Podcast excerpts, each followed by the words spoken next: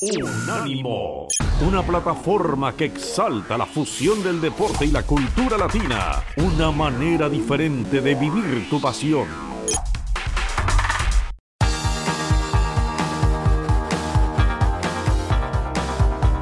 Universo Premier, tu podcast de la Premier League. Con Álvaro Romeo y Leo Bachanian. Hola, ¿qué tal? Bienvenidos a Universo Premier. Yo soy Álvaro Romeo y a mi lado está Leo Bachanian para hablar de lo que ha pasado esta semana en la Premier League. Hay que decir que la carrera por el título sigue muy viva, pero que muy viva. En em, esta semana el, Liverpool se enfrentó al Aston Villa, ganó el Liverpool y luego el Manchester City, bueno, llegaba con la presión de tener que ganar al Wolverhampton Wanderers y lo hizo también con un póker de goles de Kevin De Bruyne que está viviendo un final de temporada impresionante. Ahora mismo las cosas están así. El City necesita 4 puntos de 6 para ganar la Premier League. Igual con 3 de 6 le valdría, pero tendría que mirar al golaveraje. Y ahora mismo tiene un golaveraje superior al del Liverpool, un más 7 sobre los Reds. Aparte, ya está confirmado, pero hay que decirlo otra vez, creo yo. El United no jugará la próxima Liga de Campeones, pero estará en Europa League seguro. Va a jugar, perdón, estará en Europa seguro, porque el Wolverhampton ya no puede alcanzarle.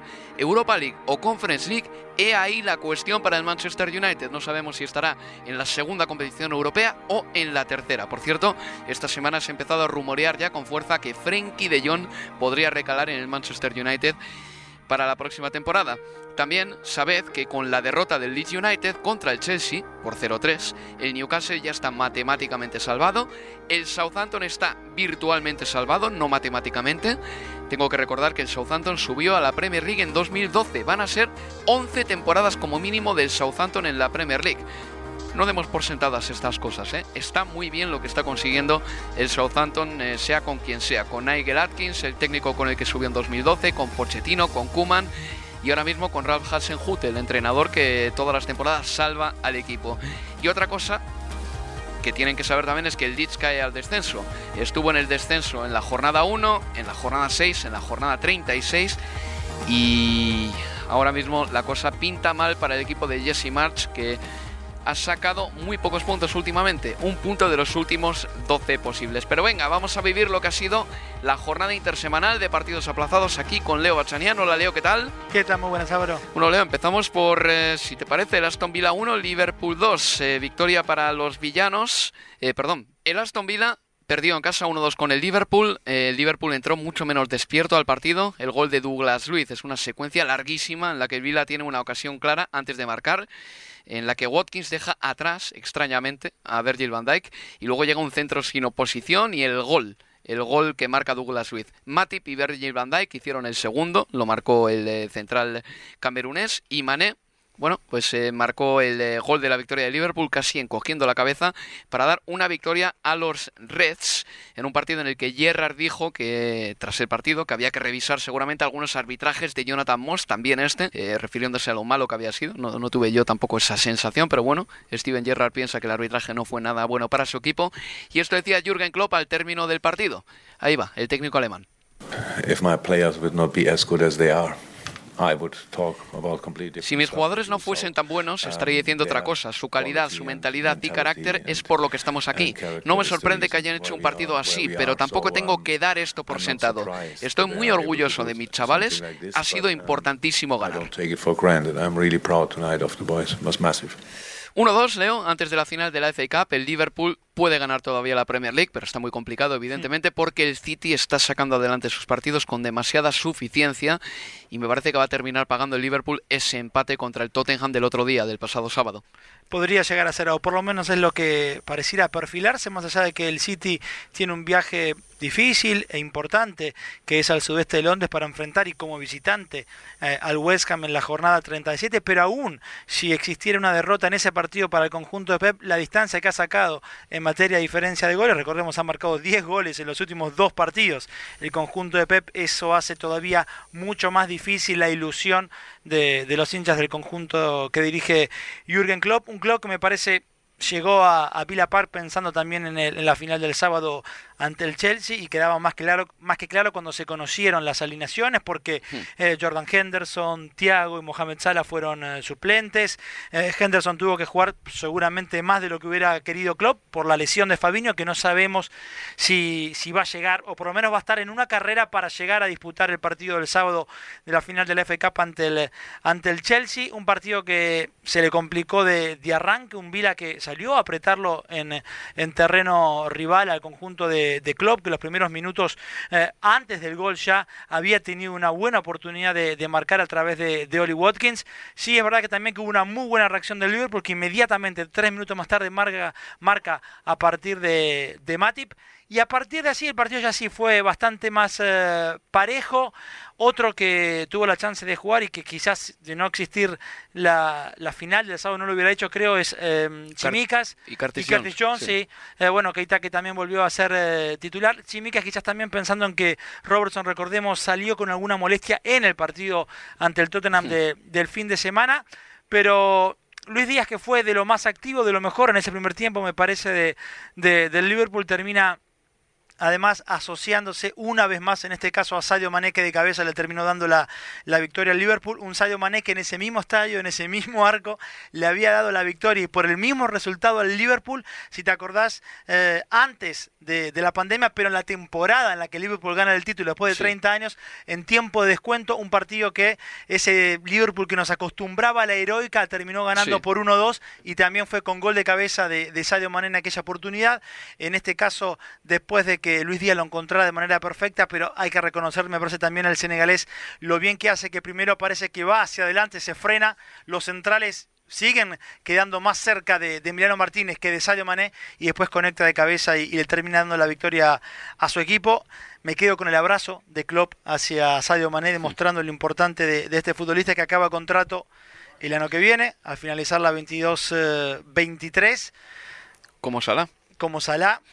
31 años va a tener para cuando finalice su contrato. Aún así me parece que lo más inteligente eh, para Liverpool es renovar el contrato de este futbolista. Yo creo que para Mané también, además sabiendo que Klopp va a estar hasta 2026. Pero bueno, son un, par de, cositas que van quedando así, ¿no? La cuestión de los contratos y el Liverpool. Sí, eh, de todas maneras, el Liverpool también está pensando ya en la siguiente jornada. Tiene a Luis Díaz, tiene a Sí. Diogo Jota. Creo que si pierde a Sadio Mané y a Mohamed Salah, la plantilla se resentirá sensiblemente. Pero también es verdad que Luis Díaz y Diogo Jota han demostrado que ya tienen el nivel para jugar en este Liverpool, claro, pero es que es mejor tener a cinco jugadores buenos que tener a tres jugadores buenos, ¿no? Que Diogo Jota sea la opción número cuatro o que sea la opción número dos, para que se me entienda.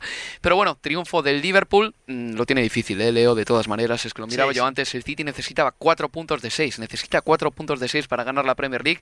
El Tottenham puede que eh, cuando hablemos con eh, cierta perspectiva de esta temporada, digamos que fue el juez de esta temporada por ese empate que consiguió en el, eh, en el campo de Anfield. En fin, pasamos al partido del Manchester City que ganó por 1-5. eh, tiró cinco tiros a puerta, marcó cinco goles. Así eh, estuvo el Manchester City el otro día. Y un dato que demuestra lo que tú dices, Leo, de golaveras que ha ido corrigiendo el Manchester City. eh, y que explica por qué lo ha ido corrigiendo. O sea, es el primer equipo en la historia de, de la primera división del fútbol inglés, es decir, ciento y pico años, en ganar cinco partidos seguidos por tres goles o más de diferencia. Es decir, mm, impermeable a lo que le ha pasado en la Liga de Campeones, el Manchester City ha demostrado que en Premier ha tenido eh, toda esa solvencia que le faltó quizá en la segunda parte del Wanda Metropolitano y quizá en tramos del partido contra el Real Madrid. En Premier League en los últimos cinco partidos ha conseguido arrasar a sus rivales. Y Kevin De Bruyne el otro día no solo dio o marcó cuatro goles, es que también fue el mejor jugador del partido Sí. con diferencia, un tiro al palo, aparte de eso el Kevin De Bruyne también, y la verdad es que hay que decir que el ha llegado a este punto de la temporada en un estado de forma sensacional porque no le pedimos siquiera que marque. Pero es que si te marca cuatro goles ya, es que ya no se puede decir mucho más, ya no se puede ser muchísimo más elogioso con este jugador. Ya esta temporada lo ha hecho todo, lo ha hecho todo a nivel individual. Sí, a ver, de hecho creo que fue la mejor exhibición individual de toda la temporada. Sí. De toda la temporada, la de, la de Kevin De Bruyne, eh, no solo en el Manchester City o del propio futbolista belga, sino en general, la mejor exhibición individual que haya visto por lo menos yo en esta 21-22 de, de la Premier League. Eh, en sus últimos 28 partidos en los que jugó desde el arranque Kevin De Bruyne, eh, marcó 16 goles y dio 12 asistencias.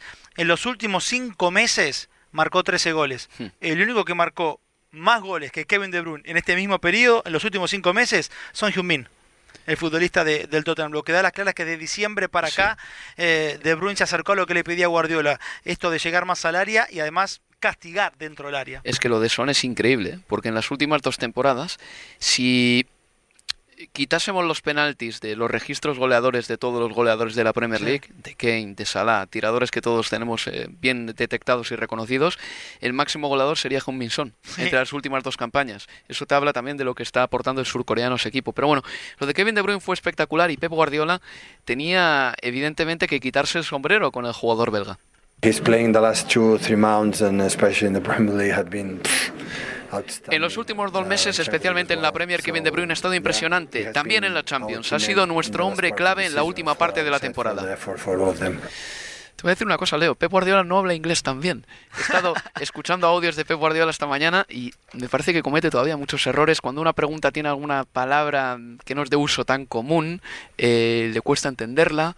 A veces él mismo se mm, atropella a la hora de comunicar algo, fallan las preposiciones.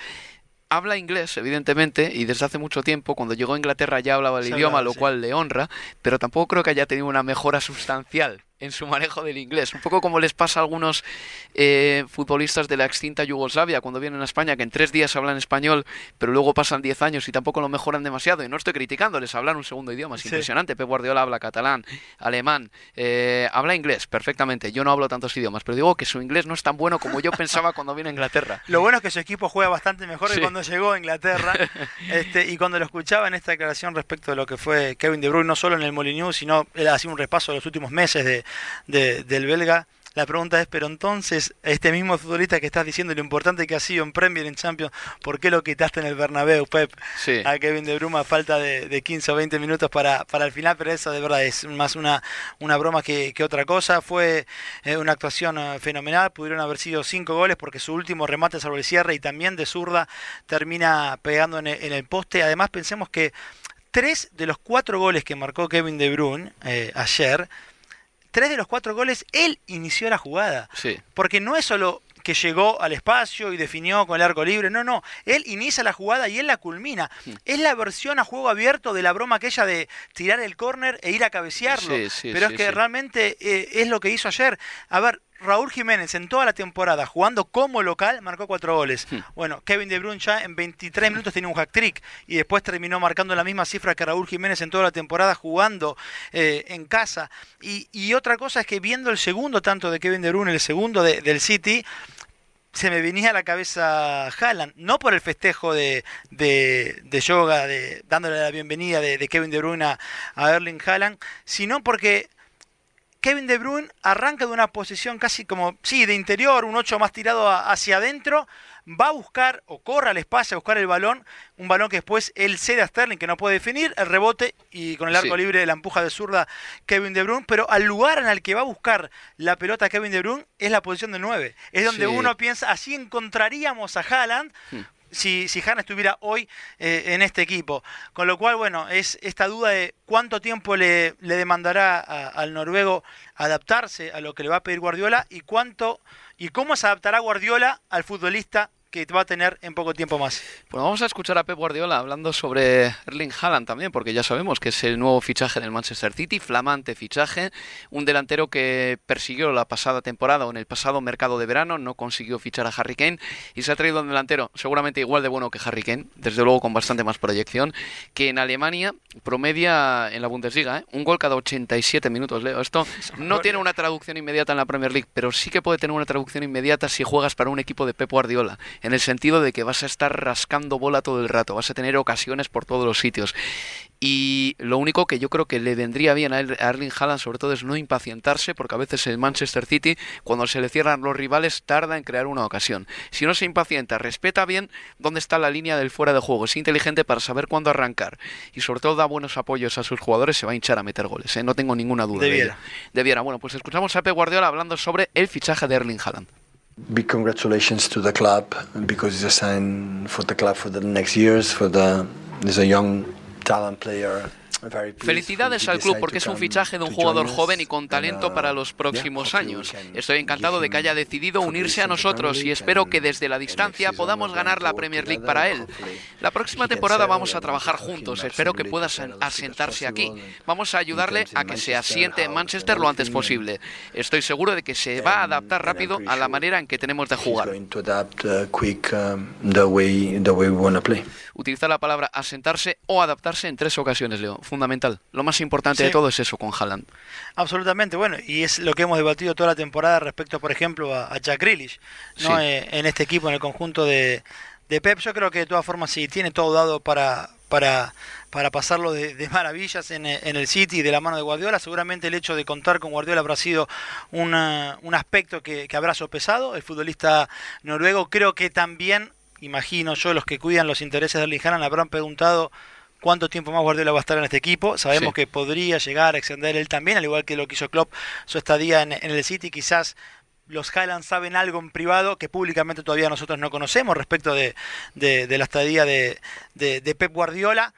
Realmente uno viendo los números del traspaso la verdad que es como dicen acá un no-brainer. No, había, no, es desorbitante para nada. Para nada, pero es más, conocíamos hasta que hasta hace pocos días, o creíamos, porque era lo que se venía hablando desde la, temporada pasada, que la cláusula de rescisión de, de Haaland era de 75 millones de euros, unos 64 millones de libras. Y ahora conocemos que en realidad eso no existía, que eso era lo que Rayola y su equipo y el padre de Haaland dejaban... Eh, que se conociera para que los demás clubes especularan con el precio, pero lo que estaba en el contrato era de 50 millones de libras mm. de cláusula de rescisión, unos 15 millones aún más barato de lo que se creía.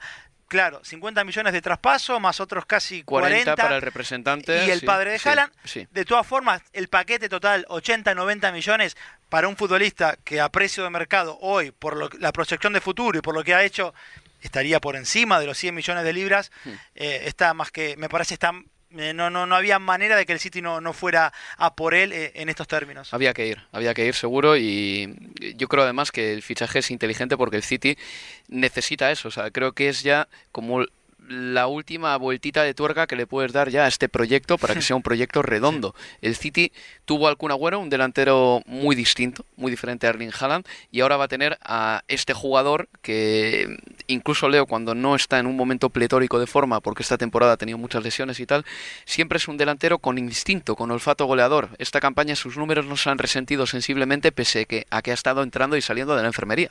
A eso iba a ir. sí en él, la única duda que tengo, y es, a ver, una duda alimentada por lo que pasó en esta temporada sobre todo, es la cuestión física con, con Erling Haaland, eh, si tendrá o no problemas eh, físicos, y además teniendo en cuenta cómo es la, eh, la Premier y los fixtures apretados, etcétera, etcétera, pero bueno, imagino que lo irán cuidando en ese sentido también al, al noruego, y un datito más, que no me lo creía, es más joven que Foden, por ejemplo, Haaland. Mm, ¿Año 2000? También, Por un par de meses, pero es más joven que Foden, cosa que no, no hubiera creído. Ah, es increíble, es increíble. Es que lleva marcando goles desde los 17 años en todos los sitios, en todos los sitios, en todos los clubes y con su selección también. Bueno, ya por concluir con el capítulo del Manchester City, decir que Pep Guardiola hizo unas declaraciones un poquito extrañas a Bean Sport, Leo, y mm. estoy tratando de encontrarlas aquí en mis apuntes. Sí, ya las tengo abro comillas, todos en este país apoyan al Liverpool. El Liverpool tiene una historia increíble en Europa, no en la Premier, porque solo han ganado una en 30 años, pero me da igual. Tienen más aficionados en el mundo y en Inglaterra que nosotros. Cierro comillas. ¿Y qué? Digo yo. ¿Qué más da? ¿Y es verdad que todo el mundo en Inglaterra vaya con el Liverpool? ¿Los aficionados del United van con el Liverpool? No, no, pero igual, ¿sabes qué? Déjame corregir algo ahí también. Me parece que él hacía referencia, dijo, todos en la prensa, en los medios de comunicación, prefieren más el, no, no, no sé si hablaban en general en el hincha o en, aún así tampoco es algo que yo perciba que en general la gente quiera el periodismo, los medios de comunicación, y si querés lo, ampliamos a todo, no, no percibo eso, no, sé. Yo vengo de un país como España donde sí que es verdad que hay una facción clarísima, que es Madrid, y otra, que es Barcelona, ¿vale? Y desde Madrid eh, se bombea muchísima información camuflada como información de interés nacional, que es de interés madrileño, y se bombea a todo el país. Y entonces todo el país recibe información que se genera escribe, produce desde un mismo centro, que es Madrid, para el resto del país. Y de alguna manera, eh, la opinión pública, la percepción pública está muy influenciada por lo que pasa en el centro del país, ¿vale? Pero en Inglaterra no sucede eso. Creo que Londres no tiene ese poder, que cada ciudad tiene su información local, pero que la información londinense no es una información que te bombardea para el resto del país y a partir de entonces en Liverpool, en Manchester, en Newcastle, la mirada de la gente es una mirada muy infectada de la información proveniente de la capital, ¿no? Yo creo que no sucede. Lo único que podría eh, entender el porqué de, estas palabras de, Guardiola o que realmente tuviera el efecto que él dice en, mucha gente es la cuestión de los dueños del City. Hmm. Y que mucha gente, a partir de que los dueños de, del City y toda la cuestión de derechos humanos alrededor de, los inversores que están por detrás del club, eh, en contraste con el, con el Liverpool, con dueños estadounidenses, puede generar hmm. que el neutral diga entre todos me quedo con el Liverpool, además de toda la historia rica que sí tiene el Liverpool. Eh, bueno, como marcaba Guardiola, sobre todo en Europa, por lo menos en los últimos eh, eh, en los últimos 30 años. De hecho, Guardiola él también en esa misma entrevista después decía que como que ponía se ponía mucho más la lupa en los contratos de sponsoreo de, del City. Es que son propios. Es que también Pep Guardiola, quiere decir, no puede omitir esa información. Al Manchester City no se le condenó porque algunos de los problemas que se le imputaban al City, algunas de las acusaciones prescribieron. Absolutamente. Eso es ilegal, en fin. Decías, Leo, hablabas de la historia. Bueno, el Liverpool tiene su historia muy rica, ya lo sabemos, eh, puede ganar una Liga de Campeones más esta temporada, pero el City también tiene su historia y en su historia yo creo que este es el momento más bello de todos. Escucha. It's finished at Sunderland. Manchester United have done all they can. That Rooney goal was enough for the three points. Manchester City are still alive here. Balotelli, Aguero.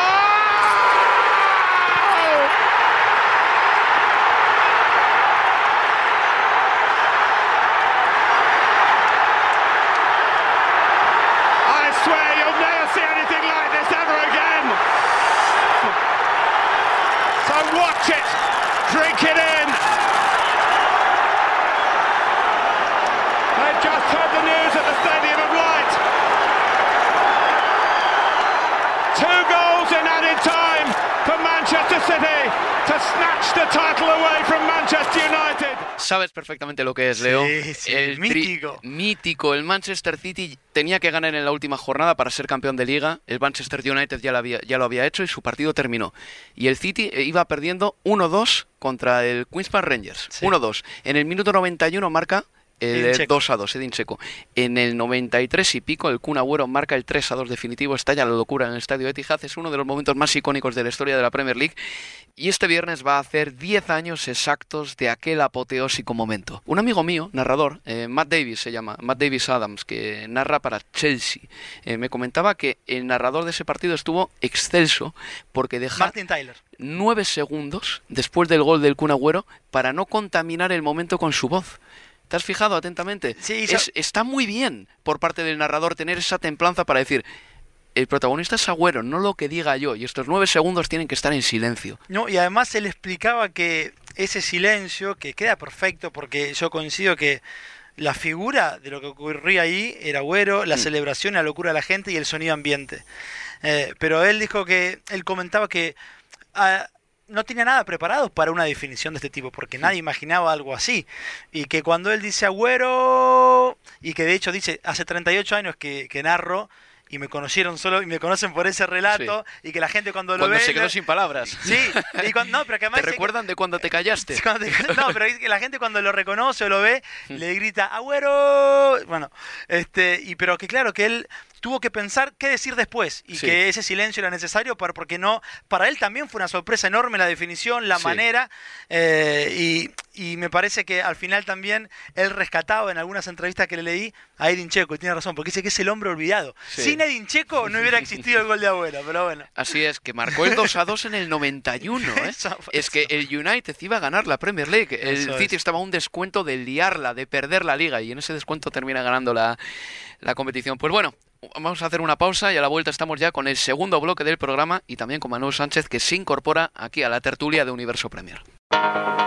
Universo Premier, tu podcast de la Premier League.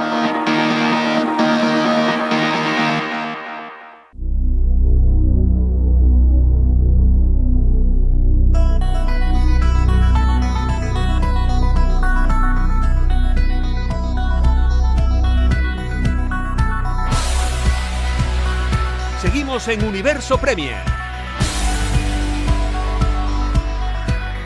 Este fin de semana se va a disputar la final de la FA Cup. La van a jugar el Chelsea y el Liverpool. El partido llega para el Liverpool en un momento en el que está peleando por el título, como hemos hablado en el primer bloque, y si no gana la Premier League y gana la Carabao Cup, la FA Cup y la Liga de Campeones va a ser también una grandísima temporada, eso seguro. Para el Chelsea la situación es distinta. Esta semana ya se ha hablado abiertamente de la marcha de Rudiger al Real Madrid, la compra del Chelsea eh, se va a efectuar a finales del mes de mayo y el equipo de Thomas Tuchel no ha ganado ningún título esta campaña. Esta es su última ocasión para conseguir un título en esta temporada 2021-2022. Chelsea's top scorer this season with 16 goals. Usually their match winner. He steps up, right footed, rolls it into the corner, rises to the occasion. We are again in, in, in Wembley and again in a FA Cup final in two consecutive years, which is which is great, and uh, we are also very proud. The pace here of Michael Owen again. It's there. You have to take it one by one, and then um, let's see where we end up. Drogba makes space for the shot. He does, a lot of respect for the, for the FA Cup and to be part of it and a final against Liverpool in Wembley is, is huge. And then Gerrard! Oh! Oh, goodness me! What a strike from Steven Gerrard! These boys in my dressing room, we have a chance, and um, that's enough for me to give it a try. Va a incorporar a esta tertulia sobre la Premier y la FA Cup Manuel Sánchez. Hola Manuel, ¿qué tal? ¿Qué tal Álvaro? ¿Vas a estar en esa final de la FA Cup? Sí, sí, estaremos este sábado en ese, en ese Liverpool-Chelsea en Wembley, con muchas ganas, la verdad, porque al final también es una especie de prueba de fuego para la, para la final de la Champions.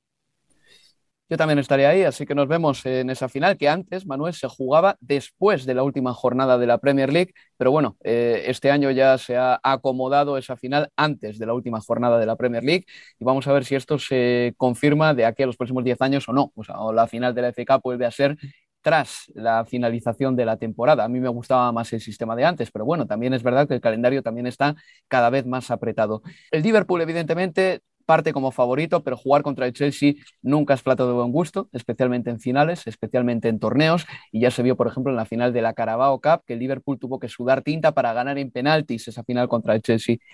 Manuel, ¿qué te esperas de esta final entre el Chelsea y el Liverpool? Pues hace probablemente unas semanas estuviera hablado de una superioridad muy grande del Liverpool, pero he visto un Liverpool muy nervioso, muy, muy, muy extraño en estas últimas jornadas, especialmente contra el Aston Villa, fue un partido que ganaron 1-2, pero en el que el Aston Villa llegó a tener ya con, con el marcador de 1-2 varias ocasiones claras al final, con un equipo defensivamente muy blando y que a mí sinceramente me sorprende. No sé si por ese vértigo que, haya tenido el equipo de club cuando se hayan visto, porque en realidad ellos los han visto con la posibilidad de ganar los cuatro títulos hasta hace ¿cuánto? Un par de semanas, dos, tres semanas, cuando eliminaron al Villarreal, eh, eliminaron al Manchester City en las semifinales de la FA Cup y vieron que la Premier League estaba ahí más o menos en ese punto. Creo que hasta ese, en el momento en el que se han dado cuenta que estaban ante una oportunidad histórica, han sufrido un bajón bastante grande, creo, no, no, no enorme, obviamente, porque estamos hablando de un tropiezo contra el Tottenham, que se, que se, puede dar, no deja de ser el Tottenham un equipo con muchísima calidad y un partido dubitativo contra, contra, contra Aston Villa. Veremos cómo les afecta la baja de Fabiño. Es verdad que el otro día eh, Klopp reservó a varios jugadores porque Mohamed Salah no salió hasta el minuto 70, Thiago no salió hasta el minuto, hasta el minuto 60. Bueno, hubo algún tipo de cambio por parte de Klopp reservando jugadores para esta final de la FA Cup y veremos el, veremos el Chelsea porque también Tuchel yo creo que tendrá algún tipo de dudas sobre, por ejemplo, quién jugará arriba. ¿Va a seguir con Romelu Lukaku que ha marcado tres goles en los últimos dos partidos y que creo que lo ha, lo ha hecho bastante bien en, ese, en ese rol de nueve en estos, en estos últimos dos encuentros? ¿O va a preferir a, a, a Kai Havertz? Es la oportunidad del Chelsea para ganar un título y para salvar de manera bastante noble una temporada que para ellos pues, ha sido muy complicada por factores externos y, y, que al final si consiguen, bueno, prácticamente tienen ya asegurada esa Champions League, no matemáticamente, pero bueno, virtualmente podríamos decir que parece complicado que el Chelsea no vaya a estar en la Champions League la temporada que viene y sería una forma yo creo que de redondear la temporada bastante buena para un equipo que cometimos. Al final ha llegado a la final de la Copa de la Liga, la perdió, al final ha llegado a esta final de la FA Cup y después de todo lo que les ha pasado en los últimos, en los últimos dos meses yo creo que pues se podría dar por buena la temporada del Chelsea, pese a que al principio aspirara pues probablemente a ganar todos los títulos. No estoy tan de acuerdo con eso, Emanuel. ¿eh, eh, yo creo que el Chelsea ha quedado demasiado lejos del Liverpool y del Manchester City, pero demasiado. O sea, y hasta hace una jornada parecía que el Arsenal y el Chelsea le podían alcanzar y vamos a ver si el Arsenal le alcanza. Estamos hablando del campeón de la Liga de Campeones, ¿eh? el campeón de la Champions. Creo que la temporada es bastante peor que la del año pasado, bastante peor. Si el año pasado terminaba la campaña con todos pensando que quizá el Chelsea estaba en disposición de pelear la Premier al Liverpool y al Manchester City, se ha demostrado claramente que no lo está y ni siquiera vamos a mm, saber, ni siquiera sabemos si, está preparado para el año que viene, porque los atisbos de mejora han sido escasos. ¿eh? Hmm, y, sí, tampoco se puede ver como eh, futbolísticamente o, desde el mercado de fichajes cómo puede mejorar el equipo cuando ya se les va a ir tres piezas clave como Rudy Christensen y Azpilicueta, cuando cuando veremos qué, pasa con Lukaku, se queda, se va. Y es verdad, es cierto que antes de la compra, de, antes de, que estallara todo lo de Abramovic, el equipo ya no peleaba por la Premier League. Pero creo que si se ve desde una... Es verdad que obviamente es decepcionante porque yo creo que todos pensábamos, igual que con el Manchester United, que esos cuatro equipos iban a pelear la Premier y dos se nos cayeron muy pronto. Pero al final, viendo cómo se ha desenvuelto la situación en los últimos meses, estos dos meses, lo turbulenta que ha sido, si al final consiguen por lo menos esta FA Cup, eh, aseguran la clasificación a la Champions League y creo que por lo menos contra el Real Madrid en la vuelta dieron una buena imagen. Creo que por, lo menos la temporada se podría, se podría considerar como salvable, sobre todo cuando ha habido momentos en los que se podría pensar en una incluso quiebra del club cuando, cuando estaba completamente a la deriva y con las acciones del gobierno sobre él. Van a pagar por el Chelsea, Manuel Leo, eh, más de 4.000 millones de libras. Hmm. Es alucinante. Es alucinante cuando se compara con lo que costó, por ejemplo, el Newcastle, ¿no? que fueron 300 millones. Sí, 300.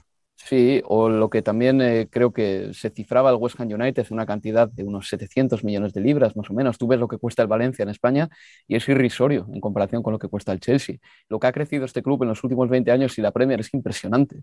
Estamos hablando de que eh, es eh, un equipo que si nos ponemos, eh, por ejemplo, en el año 2002, cuando el Valencia eh, había llegado justo un año antes a la final de la Liga de Campeones, y hablo del Valencia porque es que el Valencia cuesta muchísimo menos, igual 10 o 12 veces menos eh, que el Chelsea. Y el Chelsea en 2002 era un equipo que no iba a ganar la Premier, era un equipo que venía de ganar una recopa, creo recordar, pero no era para nada un equipo que estuviese habitualmente en Liga de Campeones. lo que ha crecido en los últimos 20 años con Abramovich, con la inyección de dinero que ha metido, es es impresionante. Y ahora mismo estamos viendo que el equipo llega a esta final y mi pregunta es, ¿será competitivo, Leo, esta vez el Chelsea contra el Liverpool? Porque eh, incluso los peores Chelsea les hemos visto llegar a finales y dar la turra a cualquiera. ¿Tú te acuerdas cuando llegó con Sarri a la final de la Copa de la Liga? Después de perder 6 a 0 contra el Manchester City en un partido horrible del Chelsea, dos semanas después el Chelsea llevó ese partido contra el City otra vez hasta los penaltis. Siempre ha sido competitivo. En la final de la FA Cup del año 2018 juega contra el United de Mourinho después de una temporada horrenda y termina ganando esa final también. El United de Mourinho esa campaña había sido segundo en la Premier y un segundo muy meritorio. Sí, bueno, y lo demostró también en esta temporada jugando la final de, de, la Copa de la Liga con este mismo Liverpool. Yo creo que sí, que va a competir y que va a competir bien. Coincido con Manu, me parece que la gran duda de acá el sábado a la tarde es la presencia o no de, de Lukaku. Eh, me inclino a pensar que será Havertz el delantero que escoja Tuchel, sobre todo también porque anoche ni siquiera lo, puso un minuto en el terreno de juego ante el, ante el Leeds. Veremos también a, Thiago eh, en, lugar de, de Chalova. Y después, bueno, es a partir de, la lesión de, Mateo Kovacic, que, por suerte no, no, lo quebró Daniel James, porque fue tremenda la patada que, que ligó el croata. Bueno, sí se abre un, lugar. Veremos si llega Kanté, otro que está también eh, tocado. Si no, probablemente sea Ruben Loftus-Cheek el que juegue allí. Después Pulisic y Mount seguramente serán los dos eh, mediapuntas titulares por detrás de, creo yo, insisto, será, será. Pero volviendo a tu pregunta, Álvaro, creo que sí, que este Chelsea, aún en una temporada que ha estado muy distante de lo que preveíamos en agosto del año pasado y sobre todo un agosto del año pasado que llegaba con un Chelsea campeón de, de, Europa y con la edición además de Romero Lukaku. En ese contexto, esta temporada realmente ha sido mala, pero aún así entiendo y creo que, el sábado le va a dar, eh, va a competir y tiene realmente la oportunidad de levantar eh, la, la F Cup. Este Chelsea que está hecho en los últimos años, más un equipo copero que liguero un equipo de torneos, ¿verdad? Sí, de mano a mano. Así. La, la, última Premier la gana en el año 2017, pero desde entonces no ha dejado de ganar títulos. 2018 la FA Cup, 2019 la Europa League, la Liga de Campeones el año pasado, y sigue y sigue y sigue, siempre está ahí percutiendo. Habláis de Lukaku o Havertz, pero es imposible que jueguen los dos. Ya sé que esta temporada no se, no se les ha visto mucho juntos, pero llegado a un punto de esta campaña en el que Lukaku está marcando goles y Havertz es el titular de, Thomas Tuchel, ¿no se pueden combinar de alguna manera? Havertz cayendo a un costado, Lukaku cayendo a un costado, que también lo hace muy bien ahí. Sí, yo creo que la opción de meter a, a Lukaku en punta y a Havertz por una banda podría ser, podría, podría darse al final con, con, ellos dos, con Mount por, eh, por la otra, pues sería una opción posible, pero creo que en el caso de que Tuchel recurra a eso, lo, haría en, en, un momento yo creo que más avanzado del partido si el marcador así lo requisiera. Lo requiriera. Si, si pensamos desde el inicio y nos ponemos en la situación de que este Chelsea va a tener que, creo que, defenderse en muchos momentos del Liverpool y con todo lo que tiene el Liverpool arriba, yo creo que Tuchel no va, sí creo, desde mi punto de vista, que creo que no va a arriesgar con una alineación tan ofensiva como sería poner a, a Lukaku y a Havertz, pero sí, sí, yo creo que Havertz cuando llegó, creo que esta reconversión de, Lukaku, o sea, de Havertz a, posición del 9 es más novedosa ahora, es, algo más de los últimos meses que, de, que de, cuando llegó el alemán al Chelsea, que parecía que sobre todo se iba a desenvolver por una de las bandas. Bueno, pues esa final se disputará el sábado. Jugarán eh, Chelsea y Liverpool en Wembley. Vamos a pasar al resto de partidos de la Premier League. Aparte de lo que mm, decía Leo antes, de que el eh, Chelsea le ganó por 0-3 al Leeds con una roja tempranera a Daniel James, que que casi parte la pierna, parte la pierna de Mateo Kovacic. También hubo más partidos, como por ejemplo el del Leicester City contra el Norwich, 3 a 0 para el Leicester, con dos goles de Jamie Vardy y otro de Madison. Hay que decir que la intrahistoria de este partido y el contexto que envolvió a este partido es de lo más interesante, seguramente. porque y subo la música porque creo que este momento merece música de abogados, de picapleitos. Jamie Vardy y Wayne Rooney tienen a sus mujeres en el juzgado. Colin Rooney contra Rebecca Vardy. El juicio ha empezado esta semana. ¿Por qué? A ver, a ver si lo puedo explicar fácilmente. Colin Rooney, la mujer de Wayne Rooney, esgrime que Rebecca Bardi ha ido ofreciendo información personal de su Instagram, del Instagram de Colin Rooney, al diario The Sun. Para ello, la mujer de Rooney, para saber quién estaba filtrando mensajes de su propio Instagram al diario The Sun, la mujer de Rooney utilizó una treta, bloquear a todos en Instagram menos a Rebecca Bardi y ver si las filtraciones al The Sun seguían produciéndose. Y sí, el goteo de noticias a The continuó. Eh, esto sucedió en el otoño de 2019. Rebecca Bardi lo negó todo y meses después se querella contra Colin Rooney por difamación. El primer juicio lo gana Rebecca Bardi. A la mujer de Rooney se le imponen 23.000 libras de multa Después, meses después, Rebecca Bardi terminó pagando 10.000 libras eh, por daños. Pasa el tiempo y el lobby de la mujer de Wayne Rooney pidió leer los mensajes del móvil de la agente de Rebecca Bardi, pero ese teléfono se extravió días después de que la audiencia pidiese que la representante de Rebecca Bardi les entregase el teléfono. Dijo la representante de Rebecca Bardi que se le cayó al mar, al mar del norte, más en concreto. Y ahora mismo tenemos tres opciones. Que la gente de Rebecca Bardi sea la que haya filtrado la información a The Sun, otra, que sea la propia Rebecca Bardi la que lo haya hecho, y una última, que sea alguien del entorno de Rebecca Bardi sin permiso de Rebecca Bardi la que haya filtrado información al The Sun. Es decir, tres opciones, que haya sido Rebecca Bardi, que haya sido la agente de Rebecca Bardi con permiso de la mujer de Jamie Bardi, o que, sin el permiso de Rebecca Bardi, alguien de su entorno haya filtrado información al diario The Sun. Eso es lo que está sobre la mesa en este juicio.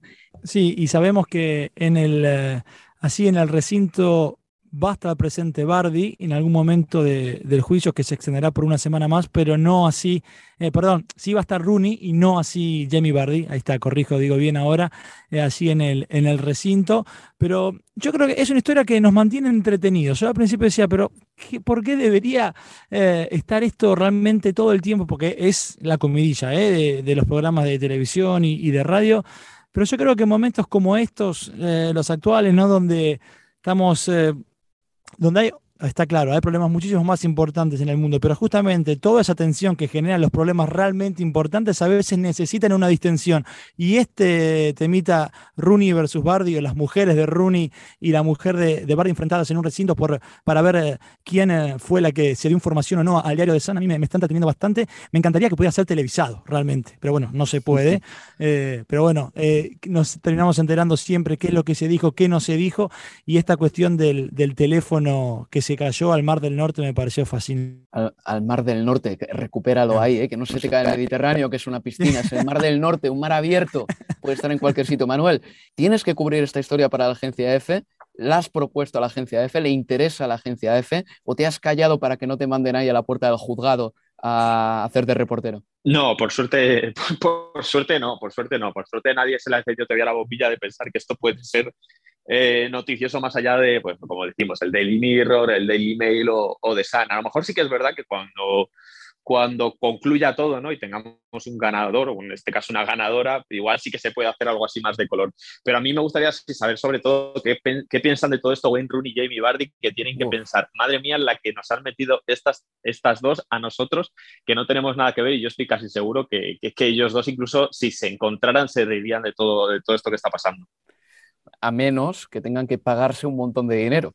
Uno al otro, el otro al uno. Entonces ya no va a ser tan gracioso el tema. Pero por el momento las multas no están siendo muy cuantiosas para el dinero que manejan estos tipos. O sea, la primera multa eh, fueron de 23.000 libras por difamación, eh, las pagó Colin Rooney, y la segunda fueron de 10.000 por daños que pagó Rebecca Bardi. O sea, quiero decir, esos son parámetros en los que Bardi y Rooney eh, se pueden mover sin problemas. O sea, es calderilla para ellos. Bueno, que pero manteniendo... el número, el número que se está manejando respecto de abogados es de, un millón de libras hacia arriba, con lo cual que dinero, dinero de todas formas y, del bueno está inmerso en toda esta historia, no quizás a partir de las multas que vos marcabas, es verdad, no tienen números o montos elevados, pero sí lo que se llevan los bufetes de abogados, que estamos hablando de un millón de libras para arriba. Bueno, pues eh, ahí tienen un poquito de carnaza para, el final de temporada. Eh, imaginen, por ejemplo, que este juicio pues, se prolongue un poquito más en el tiempo, lo que sea, pues ahí tienen un poquito de contenido fast food ¿eh? del bueno para disfrutar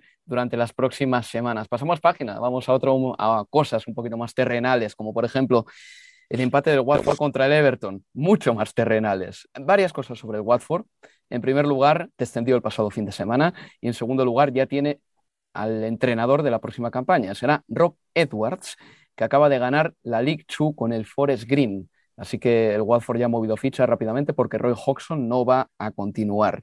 Han bajado dos equipos ya y la decimoctava plaza va a ser para el Leeds, el Burley o el Everton. El Everton tiene que jugar contra el Brentford en casa, contra el Crystal Palace en casa y contra el Arsenal fuera. El Burley tiene que jugar contra el Tottenham fuera, contra el Aston Villa fuera y contra el Newcastle en casa. Y el Leeds United tiene que jugar contra el Brighton en casa y contra el Brentford fuera. Ahora mismo la clasificación está así. El Leeds es decimoctavo con 34 puntos, peor diferencial de goles que un Burley que es decimoséptimo con 34 puntos también. Y el Everton es decimosexto con 36 puntos. Tal como está la cosa, Manuel Leo, ¿cómo lo veis en este momento? ¿A quién, cree, a quién le veis peor cara para afrontar la última semana de pico? Creo que es fácil decir que el que peor cara obviamente tiene es el Leeds, porque es el que menos partidos le quedan y es el que está en la situación más delicada, porque es el que ahora mismo está en descenso. Es verdad que juega contra dos equipos que no juegan nada ya en este final de temporada, pero aún así eso no es, no es garantía de nada porque mm, es, porque si el Leeds no ganaba partidos antes, ¿por qué los iba a ganar ahora? Y yo creo que el Everton pues tiene una opción muy buena para, para, para salvarse. Creo que ayer hubiera sido un paso importantísimo ganar al Watford porque era un rival ya descendido, no lo consiguieron, empate a cero, pero al final esos tres partidos con la posibilidad, los dos primeros, contra equipos que no se juegan nada, y en este caso el Everton tiene mejor equipo que el Leeds y menos bajas. Eh, contra primeros dos partidos contra dos equipos que no se juegan nada. Y luego el último contra el Arsenal, que es verdad que se puede estar jugando la Champions o puede que no, porque si esto hoy gana en el derby del norte de Londres va a coger una ventaja muy buena respecto al Tottenham y quizás lleguen ya a la última jornada con, con, con, con la Champions eh, sentenciada. Yo al que veo con muy mala pinta por todo lo que ha pasado esta temporada y por la sensación de que no hay nadie que pueda dar un paso al frente y sacar las castañas del fuego es el, es el Leeds, que además pues creo que dio una bastante mala imagen contra el Chelsea y además es, cimentada también en esa expulsión temprana de, Dan James, pero es que el equipo a los cuatro minutos ya estaba perdiendo por, por, un gol de Mason Mount, que la imagen del Leeds, el descenso a los infiernos del Leeds en las últimas tres jornadas con tres derrotas muy claras, es, es para, ser, para ser muy pesimista. Hay que decir que el Leeds United, Leo, ha estado nada más que tres jornadas en descenso, pero es que, claro, ha entrado en barrena ahora. Estuvo en descenso en la primera jornada cuando el United le arrasó en la jornada 6 y en la jornada 36. Sí, y yo coincido con, con, Manu, que es el equipo que tiene las de perder en este cierre de temporada para caer a la Championship. Eh, novena derrota jugando como local en la temporada. Es muchísimo. Así donde uno cree que un equipo eh, debiera sacar la mayor cantidad de puntos, bueno, fíjate lo débil del Leeds. Novena derrota con la, con la de anoche ante el Chelsea jugando allí en, en, en Road. Y además llega este cierre sin Eileen, porque tiene que cumplir tres jornadas de suspensión después de la, de la roja ante el Arsenal, sin Daniel James, sin Stuart Dallas. Eh, ayer Rafinha salió con una molestia, tampoco pudo terminar el partido eh, Jack Garrison, eh, con lo cual de acá estos dos partidos, Brighton y, Brentford, yo creo que y lo impensado. ¿eh? Mirá que me acuerdo hace un par de semanas o un mes atrás cuando hablábamos de, de Burnley, del Everton y, y, creo que vos Álvaro hablabas del fixer del Leeds. Yo decía que no lo veía eh, en la lucha por el descenso al conjunto de, Jesse March. Y fíjate cómo estamos ahora. Es que realmente en estos dos últimos partidos para el cierre de temporada del Leeds es el que peor la tiene, eh, me parece. Y el Everton, que ayer perdió la posibilidad de asegurarse la, permanencia, igual podría alcanzar el objetivo si gana el domingo al Brentford y el Leeds no le gana al Brighton. Eh, yo creo que el héroe de nombre y apellido que tiene el final de temporada del Everton, sin dudas que es Jordan Pickford por lo que hizo ante el Chelsea en la victoria 1-0 en, Goodison Park y por lo que hizo en, el King Power el último domingo en la victoria 1-2. Por eso creo yo que, eh, insisto, tendrá nombre y apellido el héroe de esta temporada y será Jordan Pickford.